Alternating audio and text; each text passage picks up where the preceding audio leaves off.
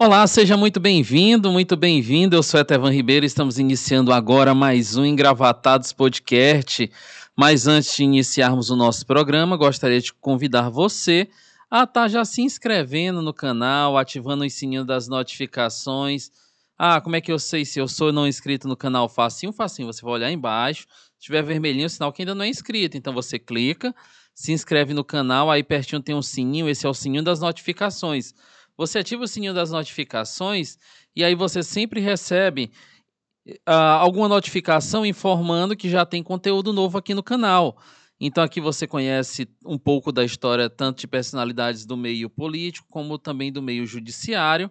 E hoje nós também vamos ter uma conversa muito interessante com o advogado, Dr. Valber Coelho. Ele é especialista em licitação e contrato, também em direito constitucional está como presidente da comissão eleitoral aí do Quinto Constitucional do TRT, 22ª Região aqui no Piauí, na vaga que é direcionada a advogados. Seja muito bem-vindo. Obrigado. Eu é que agradeço aqui o convite dos engravatados e estamos à disposição para fazer esse grande bate-papo. Doutor, aqui no, no Engravatados, a gente sempre gosta de dizer, para conhecer um pouquinho dos nossos personagens do começo, como é que nasce essa história com o direito, de onde surge esse, esse interesse? Pois é. é.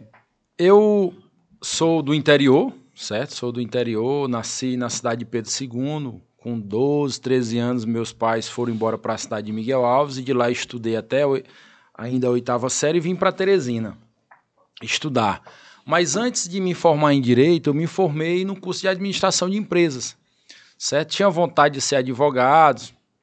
Na família, é, fui o primeiro advogado da família, também tenho uma irmã que é, que é advogada e sempre estu, estudante já do, do ensino médio, com aquela vontade de, de, de ser advogado, certo? E aí me formei em Direito, em 2007 me formei em Direito, e de lá para cá a gente vem advogando, já tenho também um filho também que já é advogado, então é uma profissão bem, bem interessante, você ajuda muitas pessoas, certo? Você luta pelos direitos dos outros. É, um, é, um, é uma profissão muito gratificante. Interessante que dá para casar as duas áreas aí, né? Tanto a administração como o direito, que aqui no Piauí a gente sabe que o advogado ou qualquer outra profissão também tem que ser empreendedor, né? Tem que empreender e tem que ter essa visão de gestão, de condução. Isso, não, ajuda muito, ajuda muito. O primeiro curso de administração de empresas, depois de direito, todo mundo dizia, é um curso que casa que casa muito bem os dois cursos, porque todos os dois da área da área humanas, né? Então ajuda ajuda muito, casa muito bem os dois cursos. Ah, nesse caso do, do direito e da, da administração, Aí nasce uma outra paixão também, que eu vejo que o senhor também é professor, né? É, exato. Agora não basta só exercer, também forma novos colegas para estarem trabalhando nessa área. Exato. Eu, eu comecei a, a ministrar aula, acho que já está com uns oito, nove anos mais ou menos. E também é uma profissão muito gratificante, nada mais gratificante do que você, a gente como advogado, chega nos fóruns encontra lá alunos, ex-alunos que hoje estão, é, estão advogando. É muito gratificante o tratamento que eles têm, o respeito, o reconhecimento, muitas vezes, do nosso trabalho. E há uns 15 dias atrás eu estava na OAB, uma coisa interessante, estava entregando as carteiras da, da ordem lá para algum, alguns alguns novos advogados e muitos lá alunos, ex-alunos da gente. É muito gratificante ver, ter é, contribuído para que eles chegassem aonde chegaram, é, passando na, no exame de ordem, recebendo sua carteira da OAB. Essa mudança, né? Ali de aluno-professor, agora colega, né? Colega, no, exatamente. No ambiente colega, de trabalho. Exato. Ah, continua ainda depois, assim, depois de formado, depois de colegas ali, ainda continua essa troca de experiência, ajudando os amigos na, nos exercícios corretos da profissão? Sim, sim. Muitos, muitos que a gente encontra na rua aí perguntam, pedem orientações. No WhatsApp mesmo, alguns mandam perguntas. Professor, eu chamo professor ainda. Como é? Me tira uma dúvida, como é que faz isso? A gente sempre, na medida do possível, no nosso tempo, a gente ajuda, dá as orientações, as dicas. Como eu, como eu sempre digo em sala de aula. Né? Em sala de aula eu sempre busco fazer amizades com os alunos, porque a nossa conversa, a nossa amizade não termina só ali certo? Tem da, de, da sala de aula para fora também busca essas umas amizades e é muito bom essa troca de, de experiência. Por exemplo, como na faculdade, na faculdade a gente tem professores que são desembargadores, que são juízes, que são promotores, e tem essa troca de experiência entre, entre ambas as partes. E com aluno, professor, com ex-aluno e professor, e agora colega, também do mesmo jeito. Uh, a gente está agora num processo, até fazendo muitas rodas de conversa aqui com os candidatos que estão concorrendo à vaga pelo quinto constitucional, aí na vaga direcionada à advocacia para o TRT Piauí, e o senhor é presidente da comissão eleitoral. Como é que ocorre esse processo? Primeiramente, entender como é que é formada a, a comissão. É, a comissão hoje são formadas por seis pessoas, seis advogados, três titulares e três suplentes, mas os três suplentes eu considero também como titulares, porque todos participam das mesmas decisões, todos, todos relataram um processo. Por exemplo, foram 15 candidatos inscritos. Dos 15 candidatos inscritos, foi feito um, um, sorteio, o próprio sistema da OAB foi fez um sorteio lá entre os seis membros da comissão eleitoral, onde esses seis membros todos relataram os processos. Como eu disse, foram 15 candidatos inscritos, 15 candidatos deferidos pela comissão, certo? E agora todos os 15 estão aptos para concorrer à eleição, que será dia 7 de maio, agora de, de, do próximo mês que desses 15 candidatos inscritos, é, é, os advogados vão eleger 12, três vão, vão ficar de fora, né? 12 vai ser eleito. Desses 12, seis é, desses 12, depois é marcada uma eleição no conselho, que é o conselho da OAB quem vai elegê-los. Desses 12 ficaria, ficará seis, que desses seis vão para o tribunal, o tribunal vai escolher três, para que o presidente da República desses três escolha um para ser o novo desembargador do Tribunal Regional do Trabalho. Nessa experiência de presidente da comissão eleitoral, é a primeira ou o senhor já participou de outros processos? Eu participei, eu fui membro da, da comissão eleitoral do TJ, essa última que teve agora, que foi escolhido o desembargador José Wilson. Eu estava na comissão eleitoral também, como um membro da comissão eleitoral, mas como ele disse, tanto na, né, na, na eleição do quinto, do TJ, como do, do TRT, todos os membros participavam de modos, de modos iguais, sem distinção, todo mundo participava. Não era porque era suplente que deixava de participar da, da, das lesões, mas foi uma experiência assim fantástica, é uma experiência muito boa você participar de um processo desse, que é um processo único, né? Quem é advogado que participa de uma votação dessa, todo mundo quer votar, todo mundo quer participar, porque é uma escolha democrática, essa é a classe que participa, a gente escuta os advogados, os candidatos, as ideias que cada um dos candidatos tem para poder representar a categoria de advogado no tribunal no qual ele vai representar. A, a comissão ela acompanha todo o processo, desde o início ali até a conclusão ou só no primeiro momento? Não, a, a comissão acompanha todo o processo, da elaboração do edital, da escolha dos 12, é, da comissão, na, lá, no, lá no próprio conselho, no conselho, quem comanda a, a, a, votação no conselho é a comissão eleitoral, o presidente da OAB, no caso, abre, mas quem comanda o processo eleitoral somos nós da comissão do, do, do, do TRT.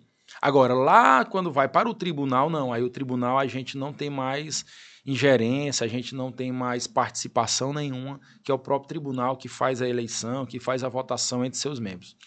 Como advogado, o senhor como advogado, sim, não só como presidente da comissão eleitoral, o, o que o advogado espera de um representante que se coloca à disposição de estar disputando um quinto? O que o advogado espera? Boa pergunta essa. A gente sempre fala, um advogado, um desembargador que respeita as prerrogativas.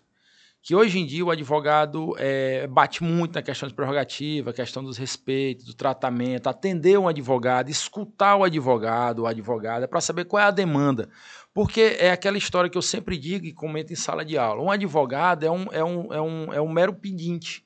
Ele está todo tempo com o pires na mão, pedindo para que o juiz, para que o desembargador, para que o assessor, para que um servidor despache o processo, lhe atenda. Ali, ele, quando ele está indo ali, ele não está indo através do, do, interesse seu, é interesse do seu constituinte. E o constituinte ele quer uma resposta, ou que seja positiva ou que seja negativa. Então, as prerrogativas é, é, é, é uma importância assim, enorme para que respeite as prerrogativas do advogado. Certo? O próprio Estatuto da Ordem está lá dizendo que todo advogado deve ser tratado com urbanidade, com respeito, como o advogado também deve tratar o servidor. Então, o que se procura é, é, não é dizer que o, o, desembargador, quando chega lá, ele vai, vai representar só a classe. Não, ele vai representar um todo, mas ele leva daqui da, da, da, da advocacia de piso para a advocacia superior ele leva a, a, as ânsias, ele leva os pedidos dos advogados para que ele possa chegar lá, ele possa é, é, é, colocar isso em prática, ajudar também a classe para que isso saia de uma, de uma, de uma, de uma prática para a teoria lá mesmo.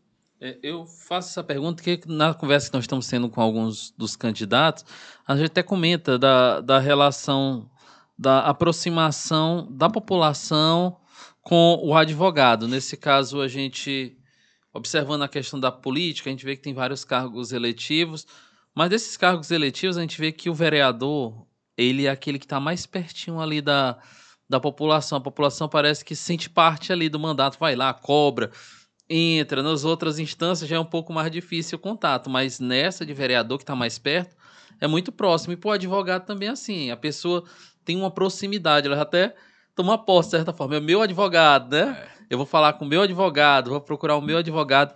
E o, um advogado chegando lá no, no TRT como desembargador, é, surge esse sentimento também, tanto de aproximar a advocacia ali do tribunal, vendo que é mais próximo de um desembargador e a população também se aproximar do tribunal de uma forma geral? Sim, sim, é como eu digo, o, o é, você falou do vereador, o vereador é como se fosse o para-choque. Uhum. Para-choque do, do, caminhão, o primeiro impacto quem dá é ele. Deixa eu contar uma história para você. Você falou de advogado, eu me lembrei de uma história. Primeiro processo que eu tive para advogar em Brasília, é, no STJ, teve um processo aqui que teve um problema, eu tive que ir às pressas em Brasília para poder resolver. Ministro Sebastião Rei Júnior, da classe de advogados. Eu não conhecia. Foi uma coisa bem rápida, eu liguei já, tipo assim, meio-dia, tem que ir para Brasília, vai para Brasília. Aí eu liguei, tipo, duas horas da tarde, pode atender. Qual horário era dois dias depois? Eu não me preocupei de ir no Google, na internet, ver a foto, quem era a pessoa, não. Fui.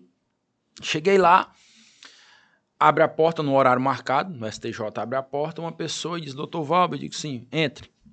Aí me atendeu de calça jeans e blusa polo. Aí eu, na minha cabeça, eu digo, eu quero falar é com o ministro, eu não quero falar com outra pessoa. Eu não conhecia. Aí ele disse, pois não, diga.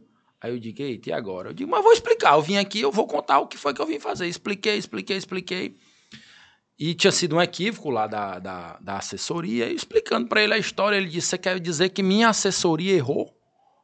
Quando ele disse minha assessoria, eu digo, eita, eu estou falando com o ministro. Eu digo isso por quê? Por conta da simplicidade que ele me tratou, de jeito que ele é. Porque a gente vê muitos atendimentos aí que tem que não olham nem para a gente, não dão atenção. Mas ele deu aquela atenção. Depois eu fui atrás para saber quem era a pessoa. Aí foi ver, não, ele era da classe advogado. Então aí isso é que o advogado quer. Não porque o atendimento é legal, bom, porque é do advogado, que é de todos, mas do advogado a gente espera mais essa esse feedback. Então, ele, do jeito que ele me tratou, por ser um ministro do STJ, que a gente já tem aquele entendimento, então, um ministro, será que vai conseguir falar? Será se vai atender? Então, ele mesmo abriu a porta, o tratamento que ele estava, a roupa que ele estava, certo? Isso, às vezes, não acontece. Então, a gente espera isso de um, de um, de um, de um desembargador que vá para o TRT, que atenda a classe, como ela deve ser atendida, tratando com respeito, com urbanidade, certo? Que é isso que o advogado quer, porque ele vai atrás do quê? Como você disse, ele vai atrás, tem um cliente atrás dele reclamando, doutor, meu processo não anda, o que foi que aconteceu? Tá parado, eu conversei com não sei quem, o processo era para ter andado, e muitas vezes não depende só do advogado. O advogado está lá, pede, mas a justiça, às vezes, muito processo, demora mesmo, faz parte. Então, nesse caso, quando chega lá, ele não só tem noção de como é que o advogado se sente, ele já se sentiu naquele lugar. Né? Ele já teve do outro lado, é como se ele saísse daqui para o outro lado do balcão. Ele teve está, está de um lado lá do balcão e agora ele vai para o outro lado. Uma, uma, é como no ditado popular que diz: uma coisa é você ser o estilingue, outra coisa é você ser o estilhaço. Uhum. Então o advogado aqui é o estilingue, ele estava, agora ele vai ser o estilhaço. A pancada, tudo, vai, ele vai sentir na pele como é que o advogado se sente? Então, ele, como já trabalhou aqui, já esteve desse outro lado, ele se sensibiliza com, com a classe, com aquele atendimento que ele possa melhorar a questão da classe. Então, esse primeiro processo que tem, essa primeira fase do, do processo do quinto constitucional, é, chega a ser uma fase rigorosa é. também, não é? Porque vocês analisam alguns pontos, né, sim, no candidato? Sim, sim. Os candidatos eles têm os pré-requisitos que ele tem que atender, 10 anos de inscrição, cinco processos é, durante o ano, tem alguns requisitos que tem que, que atender, notório, é, notório saber jurídico, certo? Então, o próprio edital, ele elenca, não pode estar respondendo a processo é, criminal, certo? Tem, tem alguns requisitos que têm que ser cumpridos. Então, os 15 candidatos que estão hoje postos são 15 candidatos que todos passaram pelo crivo da comissão eleitoral, todos foram rigorosamente analisados, todos sem nenhum problema, sem nenhuma mácula. Até porque se tivesse, a própria OAB não poderia, a classe não poderia deixar passar uma, se tivesse problemas. A gente sabe que às vezes tem a, a dificuldade para todos, né? De deslocamento e tal. Uh, mas qual a importância do advogado dispor de um tempo para estar tá participando dessa primeira fase e estar tá dando seu voto de confiança? É, nesse primeiro momento, a, o voto, como nesse primeiro momento, quem vota os advogados. Depois, no segundo momento, só os conselheiros que votam. Não são todos advogados, só os conselheiros. Então, primeiro momento, é uma eleição que não é obrigatória vai votar quem quer votar. Mas a gente conclama todos os advogados e advogadas piauienses que vão votar. Por quê? Porque você vai estar tá escolhendo é, a pessoa que possivelmente que vai lhe representar no tribunal. Para que você possa é, é, é, saber quem você está escolhendo. Porque já imagina, você deixa de votar e, e não ganha aquele candidato que você entenderia, entenderia que seria representaria melhor a classe. Então é importante que os advogados vá votar. E é tão bom votar, né? Como diz, escutar aquela zoadinha da urna, que a urna é eletrônica, né? A votação é por urna eletrônica também. Porque quando você se abstém de votar, como eu estava até assistindo ontem, eu acho que num, num dos jornais ontem, que o ministro presidente do TSE estava falando das jovens, dos jovens que estavam retirando os títulos agora para poder votar. Então eles não estão se eximindo da responsabilidade. Então a gente conclama que todos os advogados, advogados do Piauí, possam ir votar um sábado, certo? Um sábado tira aí 10, 15 minutos, é uma eleição bem rápida, não tem fila, é bem tranquilo e rápido. E até você rever muitos colegas que você não vê no dia a dia, você encontra numa eleição dessa. Já tem data, né, para essa primeira fase? Dia 7 de maio, das 10 às 18, 18h30. É um sábado. Então, no sábado, 10 de maio. Das, Não, 7 de maio. 7 de maio, das 10, 10 da, manhã, da manhã às 18h30. Às 18h30, é. esse processo do dia. Onde é que eles vão poder estar votando? Eles vão votar nas 15 subseções e na capital, certo? Então, Picos, Parnaíba, Floriano, Água Branca, Piripiri, todo, Par, é, Parnaíba já falei, Teresina. Então, todas essas cidades que têm subseções os advogados da região vão lá e votam nessas, nessas subseções e na capital. Eles podem escolher mais de um candidato? Pode, pode votar até 12. Eles podem, o, o, por exemplo, eu, eu posso votar até em 12 candidatos. Aí tem, tem advogado que diz, ah, não vou votar em 12, vou votar em 2, em 1, um, sem problema nenhum.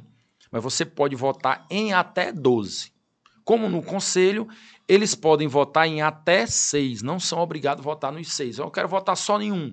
Quero votar só no Valber. Vota só no Valber. Sem problema nenhum. Entendo. Aí, passa dessa primeira parte, aqueles 12 mais, mais bem colocados ali, eles vão para o conselho. E esse conselho, ele é formado por quem? O conselho é formado pelos conselheiros da OAB, pelos conselheiros que foram eleitos nessa última, nessa última eleição, os conselheiros federais também, e os conselheiros, os, os membros honorários vitalícios também que votam. São aproximadamente quantos, geralmente? Vai, eu acredito que vai dar uns 49, uns 50, aproximadamente nessa, nessa faixa, uns 50 eleitores, para mais ou para menos. Eu não me recordo aqui exatamente a quantidade, mas é mais no conselho é mais ou menos isso. Esse conselho provavelmente seja um crivo um pouco mais mais rígido na questão sim, do exercício profissional. Sim, sim, sim. Agora, por exemplo, agora os candidatos eles estão no campo pedindo voto de todos os advogados piauienses. Quando passar essa fase, eles vão cair no campo para pedir os votos aos conselheiros, é mais direto, mais direcionado. Hoje ele chega no escritório de advocacia, por exemplo, eles fazem a reunião com 10, 15 advogados, com 5 advogados. Agora, depois passar dessa fase, não, eles vão lá no conselheiro. Quem é o conselheiro? Conselheiro Valber. Aí ele vai ter uma conversa mais particular com essa pessoa, explica a, as intenções dele, as propostas dele para lá. Então é mais específico. Então ele vai mais atrás daquele, daquele eleitor que, diga-se de passagem, é um eleitor mais, assim, como a classe toda, é um eleitor mais qualificado, é um eleitor que é mais é, é, tem aquele seu pensamento crítico, diz até o que é que ele pensa para o próprio candidato, para que o candidato coloque em pauta lá no tribunal quando ele chegar a representar a classe.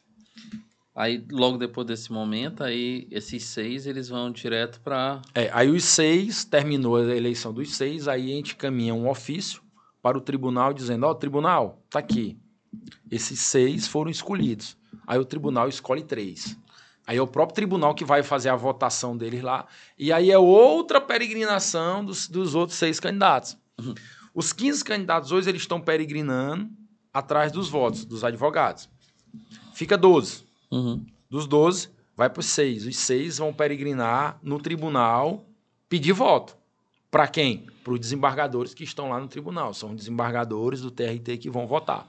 Os três mais votados, a presidente do TRT, no caso, encaminha a lista para o presidente da República e o presidente da República nomeia. Não, quer, não é obrigado a nomear o mais votado. Aí vai a questão do presidente da República saber quem ele vai nomear. Isso.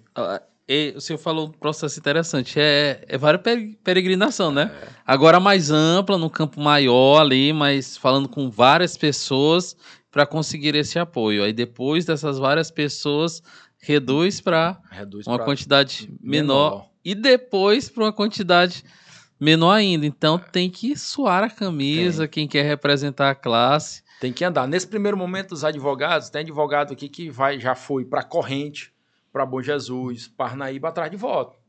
Aí vai chegar um momento que ele não vai mais precisar se deslocar esse tanto. Não, vou conversar com um conselheiro que mora aqui. Mas tem conselheiro que mora em Parnaíba. Tem conselheiro que mora em Bom Jesus, em Corrente. Pode ser que ele vá para lá, ou então uma ligação. E no tribunal, é aqui, vai nos gabinetes dos do desembargadores pedir o voto. Mas é uma peregrinação que ele vai numa etapa, é como se fosse numa escada, né? Subir o primeiro degrau, segundo, terceiro, até chegar lá ao fim. Então, é exatamente, ele vai galgando essas, essa, esse percurso. Existe uma publicidade nesse de cada etapa, explicando quem foram os escolhidos? Sim, sim.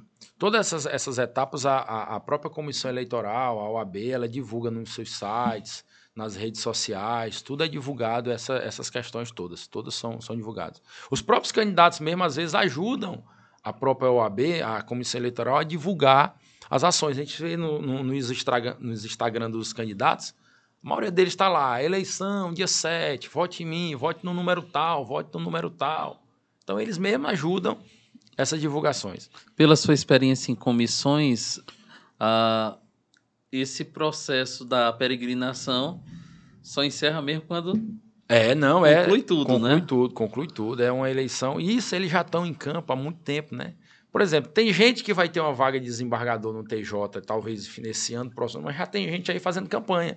Essa do TRT também, eles já estão fazendo campanha há muito tempo. Então é igual eleição municipal, eleição estadual. Na última hora você fazendo contato, pedindo voto, eles também estão do mesmo jeito.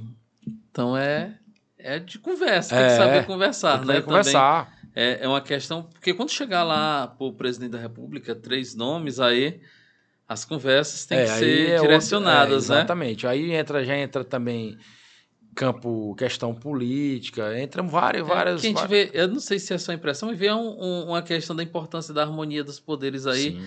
porque a gente vê que o executivo que vai decidir, mas geralmente essa conversa chega lá com o presidente por meio do legislativo também, cada um vai lá conversando, levando. A influência que cada um tem, né? O, às vezes o conhecimento também. Às vezes você pega uma pessoa que tem um conhecimento assim fantástico, o currículo assim sensacional. E às vezes chega uma pessoa que um currículo que não tão vasto como o outro, então o presidente deve ficar aí agora, vota aqui, vota ali. Então é um, é um, é um é uma escolha não fácil.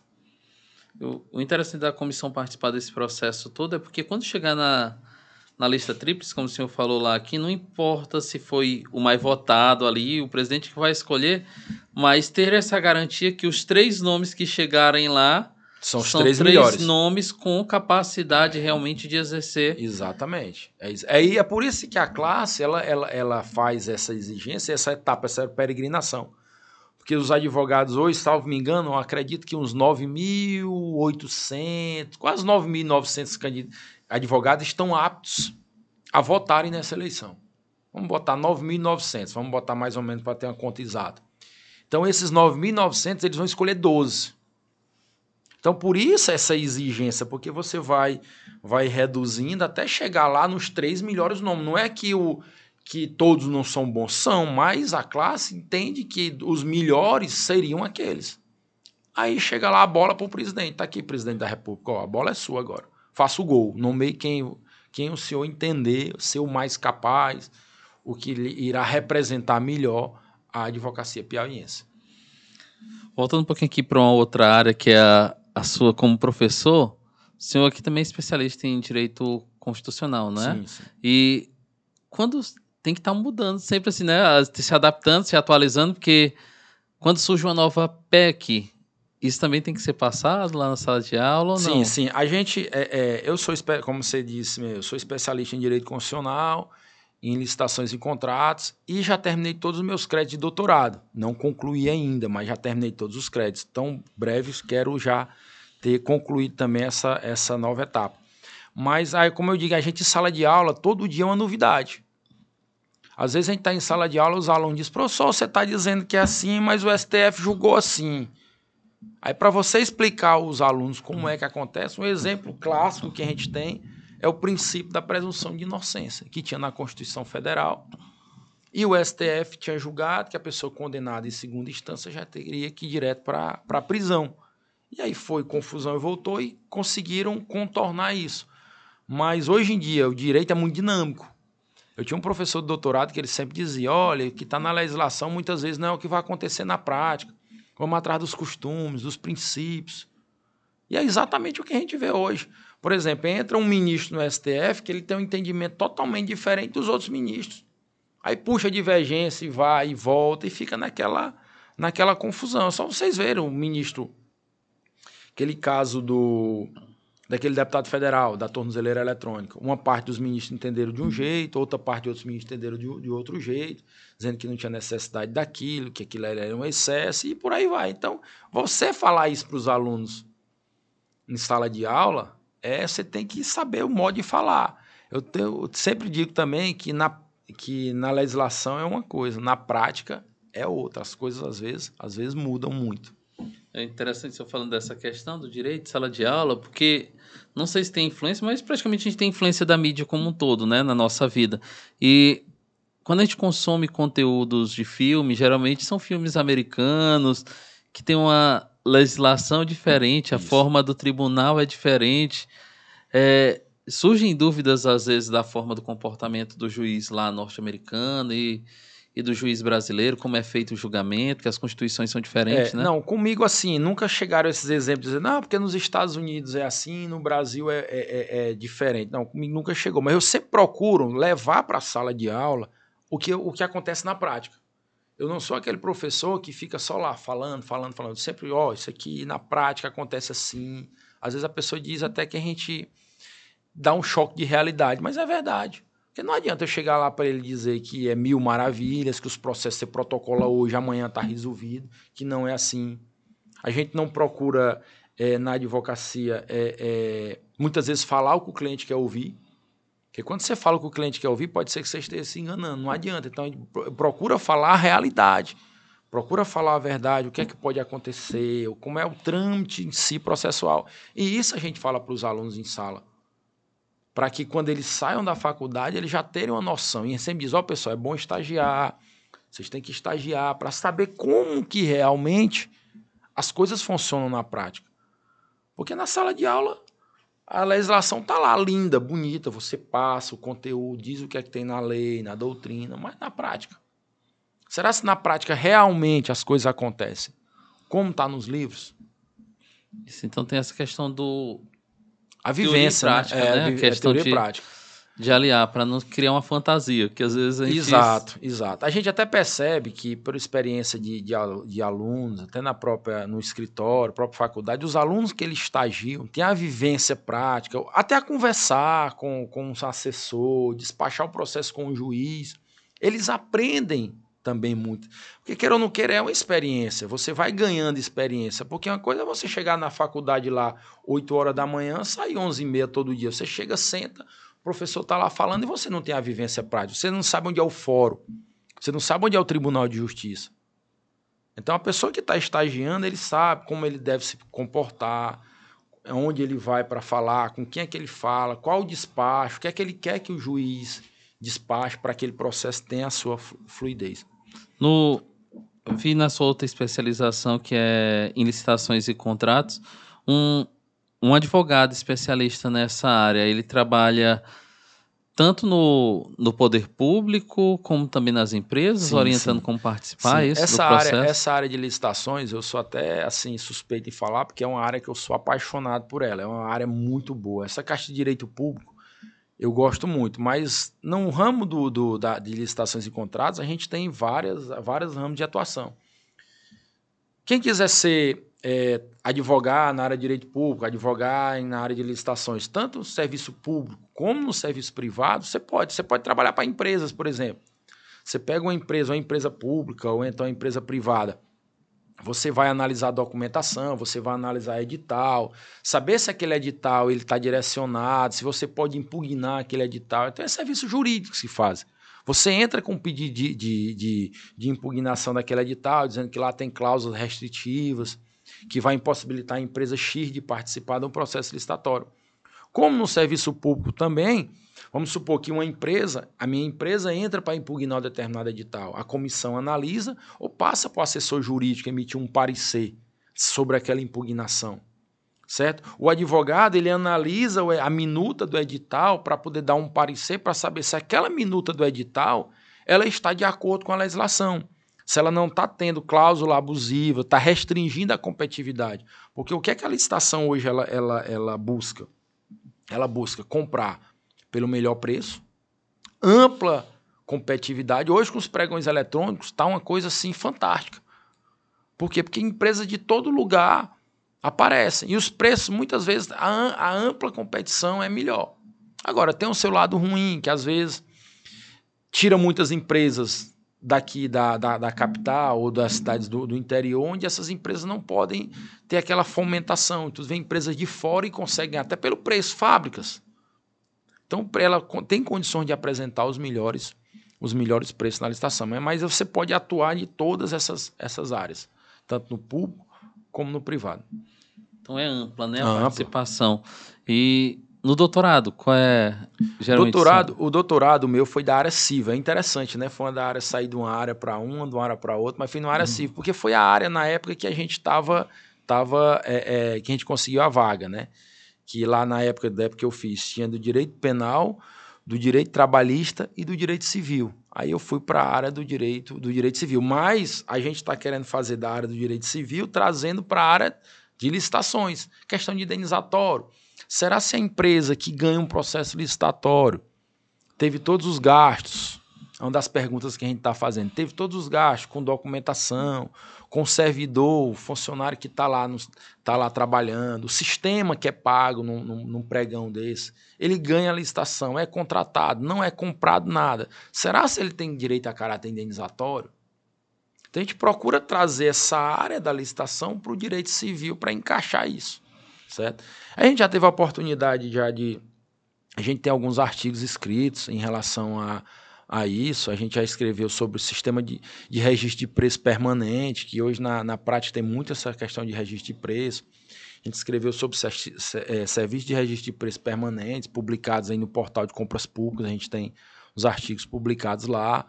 E aí a gente vai tocando aí a área que é interessantíssima. Teve uma alteração agora agora recente, né, a mudança da nova lei, que fez um ano agora no dia 1 de abril, fez um ano agora da nova lei de licitação, que a outra antiga ainda está, boa parte dela ainda está valendo, com exceção da parte criminal, que saiu da, da lei 8.666 e foi para o Código, para o Código Penal. E a gente tem essa nova lei que alguns municípios ainda estão fazendo essas adequações para que tão logo eles apliquem essa nova, essa nova legislação nela na, na, na íntegra. A gente vê direto aí os, os governo, o governo federal trazendo inovações, é, é, é, portais, isso, é, balcão de, de preços públicos. Então, tem muitas alterações que estão ainda se, se adequando. Já estamos quase chegando no final da nossa entrevista aqui com o doutor Valber Coelho. A gente está vendo que está tendo muita informação, estamos aprendendo muito, mas antes de finalizarmos esse momento, queria convidar você que é empresário a anunciar aqui no Engravatados para manter esse projeto de qualidade, de independência, com essa qualidade de e imagem que você é acostumado. Ah, mas eu não sou empresário, quero ajudar no cantinho da tela, nesse cantinho aqui, próximo ao Globo, senhor vai ver lá um. Você que está nos acompanhando vai ver um QR Code. E nesse QR Code você pode apontar a tela do seu celular e também fazer a doação para estarmos mantendo esse projeto funcionando nessa qualidade que você já é acostumado. Doutor, aqui no Engravatados, a gente sempre gosta, falando no início, conhecer um pouco do, uhum. dos nossos entrevistados, dos nossos convidados. Ah, Valber Coelho, quando não está usando a gravata, né, como advogado, tá nem como professor ali ensinando, o que, que gosta de fazer no dia a dia? No dia a dia eu gosto de muito de estar com os amigos, gosto de bater um futebolzinho, jogar bola, que isso aí é excelente até para questão física também. Vou para academia é, todo dia, deixo minha menina cedo no colégio, aproveito já deixo já vou para para academia. A vida da gente, às vezes a pessoa pensa, não, é sossegado, não, mas é corrida. Eu, por exemplo, eu deixo minha filha no colégio, vou para academia, já banho na academia, já tomo café na padaria ali do lado ali, às vezes até levo o café mesmo para comer depois e já vou e já vou trabalhar. E geralmente toda noite o futebolzinho que é sagrado com os amigos, depois tem aquela aquela resenha, certo? É muito é muito legal porque só trabalhar, trabalhar não, a gente tem que ter essa esse lazer para com os amigos e sempre fazer novas amizades. O senhor está dando uma lição importante para muita gente, que às vezes diz assim: ah, eu não faço exercício, eu não faço isso porque eu não tenho tempo. E aí o senhor está mostrando que é possível, né, é. né? Distribuir o tempo para conseguir. Todo dia de noite parece, uma, parece assim uma coisa assim, já vai no, no, no, psicológico, né? assim, já vai focado. Arrumo minha mochila todo dia de noite. Na hora que eu chego em casa, antes de banhar, de comer, eu já vou arrumar a mochila para quê? Para no outro dia de manhã cedo na hora que sair, já ia assim. Aí é academia, colégio, academia, banho na academia e vou. E tem gente que não, não, não vou, porque a gente bota dificuldade, tudo. Não, não tem não, porque tempo. Se você for, você não tem tempo para nada. Não, não tenho tempo, termina não fazendo nada. Todo mundo tem tempo para alguma coisa, vai só fazer os horários direitinho que tudo se encaixa, tudo dá certo. Estabelece o foco Sim, e vai e vai e vai andando. Sempre faço isso. Doutor, muito obrigado pela sua participação aqui no Engravatado. Dizer que as portas do Engravatado estão abertas. Sempre tiver um tema novo que quiser vir discutir conosco aqui, só falar para a Natália que aí ela já agenda o um momento para a gente estar tá conversando aqui. Dizer que foi muito enriquecedora a nossa conversa, muito crescimento. Deu para as pessoas tirarem um pouco de dúvida, sobretudo como é ser professor, que se espera de um, de um advogado que se coloca à disposição de um quinto constitucional, como se dá cada um desses processos.